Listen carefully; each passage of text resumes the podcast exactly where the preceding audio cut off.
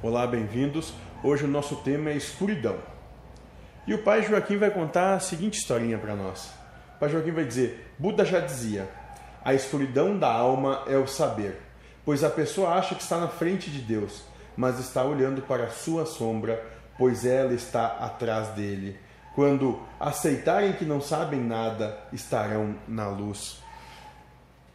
E é exatamente esse, esse é o nosso, a nossa proposta de entendimento que o mundo é uma grande ilusão.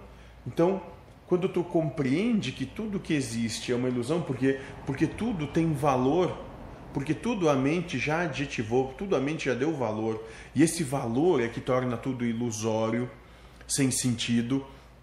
Né? Quando a gente compreender isso, né? É, quando nós nada soubermos, nada tivermos intenção, nada tivermos, nada queremos, nada esperarmos, nada sermos mesmo, aí nós nos iluminamos, porque nós já temos a compreensão que nada disso, toda essa adjetivação, tudo isso que a mente propõe, é só para gerar sofrimento, não vai levar a lugar algum, só te leva a te afastar da comunhão do todo, da unicidade, né?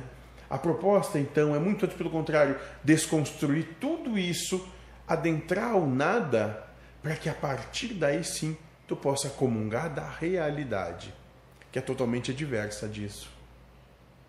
E é isso é se iluminar, é adentrar nessa realidade. Mas isso não quer dizer que é um caminho fácil ou que é uma rota fixa, definida. Não, não, não, nada disso. Cada um tem o seu caminho, cada um vai ter a sua maneira de adentrar nessa proposta.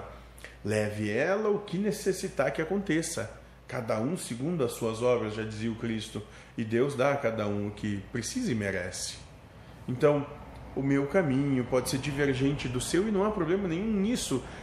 Quiçá, o verdadeiro entendimento é conseguir caminhar com o próximo em paz, harmonia e felicidade, compreendendo que nós somos nós somos diferentes em entendimento, mas iguais enquanto ser. Porque aí sim, quando todos nós chegarmos a esse nada, todos nos reconheceremos